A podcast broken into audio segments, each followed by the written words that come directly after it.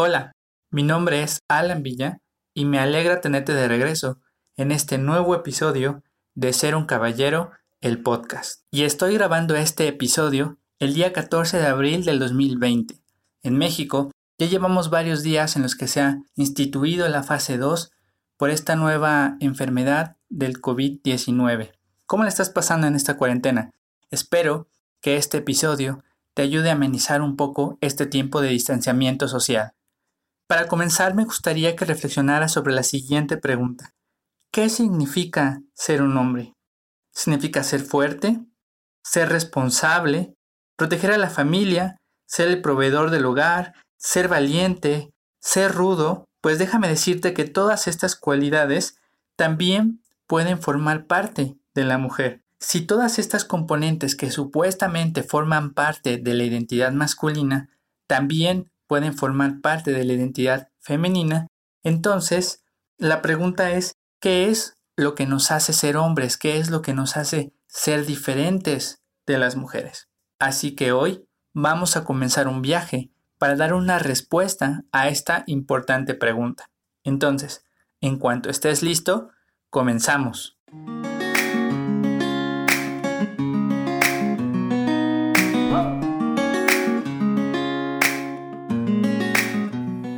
Eventualmente explicaré mi perspectiva de lo que significa ser un caballero. No obstante, es necesario primero tener una propuesta clara de lo que significa ser un hombre.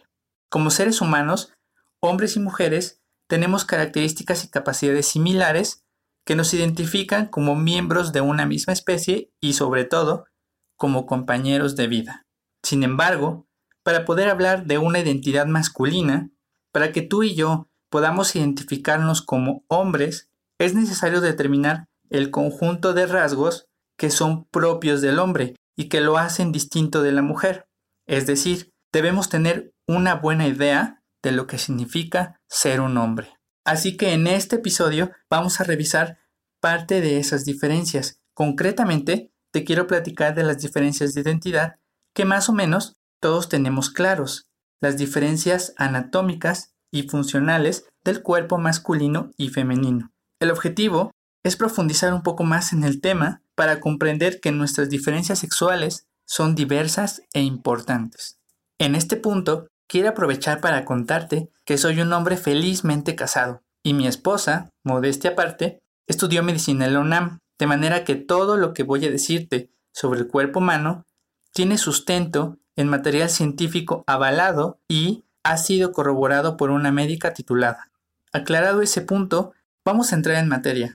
Acompáñame y revisaremos juntos el desarrollo de nuestra identidad desde el inicio.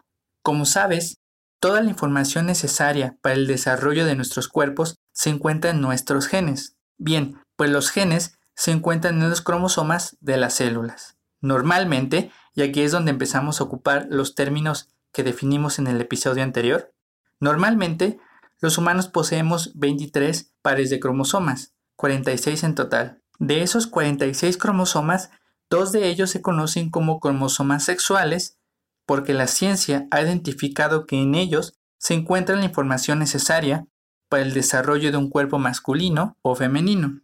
Normalmente, los cromosomas sexuales se encuentran en parejas.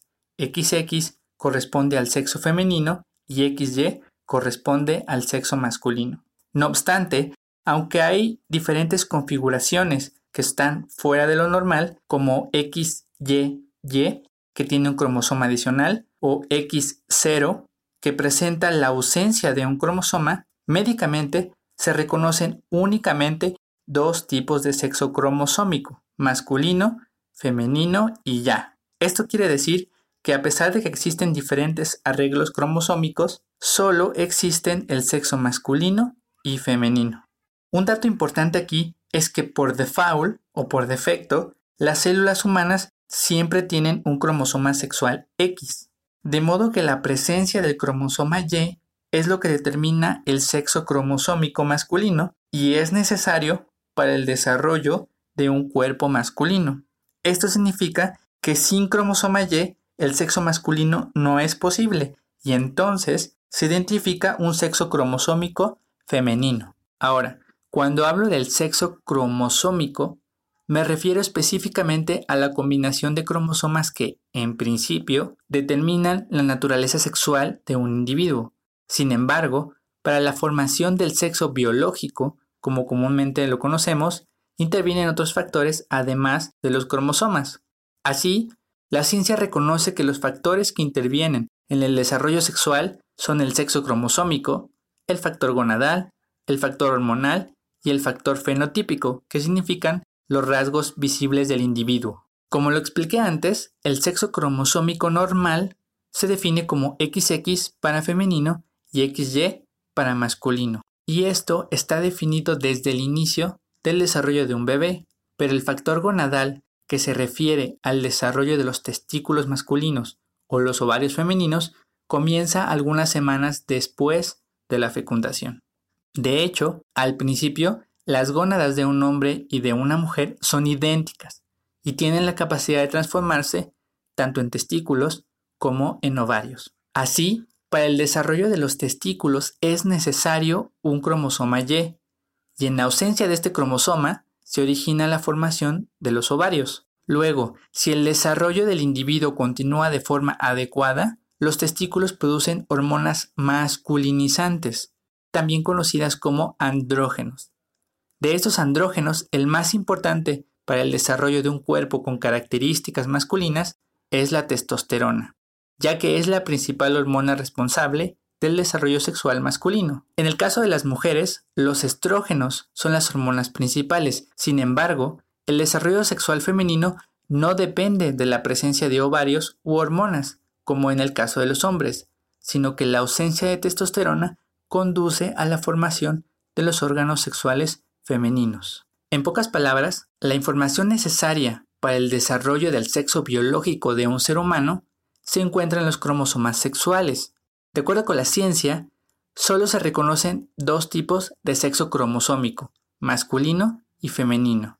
Normalmente, el sexo cromosómico femenino corresponde con el par XX, y si el proceso de desarrollo ocurre correctamente, se formarán los ovarios, las principales hormonas serán los estrógenos y se formarán los genitales femeninos, dando como resultado un bebé con sexo biológico femenino que nosotros identificamos como una niña.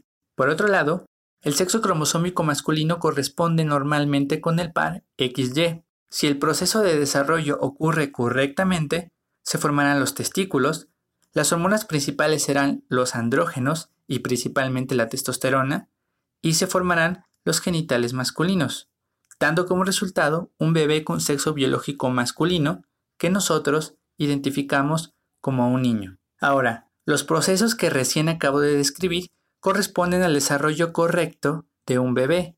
Si no se presentan situaciones fuera de lo normal, el par cromosómico sexual será XX o XY. Y si todo funciona como debe, la formación de los genitales externos e internos coincidirá con la dotación cromosómica. No obstante, los procesos de formación son complejos y un error en la determinación y diferenciación sexual pueden provocar grados de sexo intermedio, intersexualidad o hermafroditismo.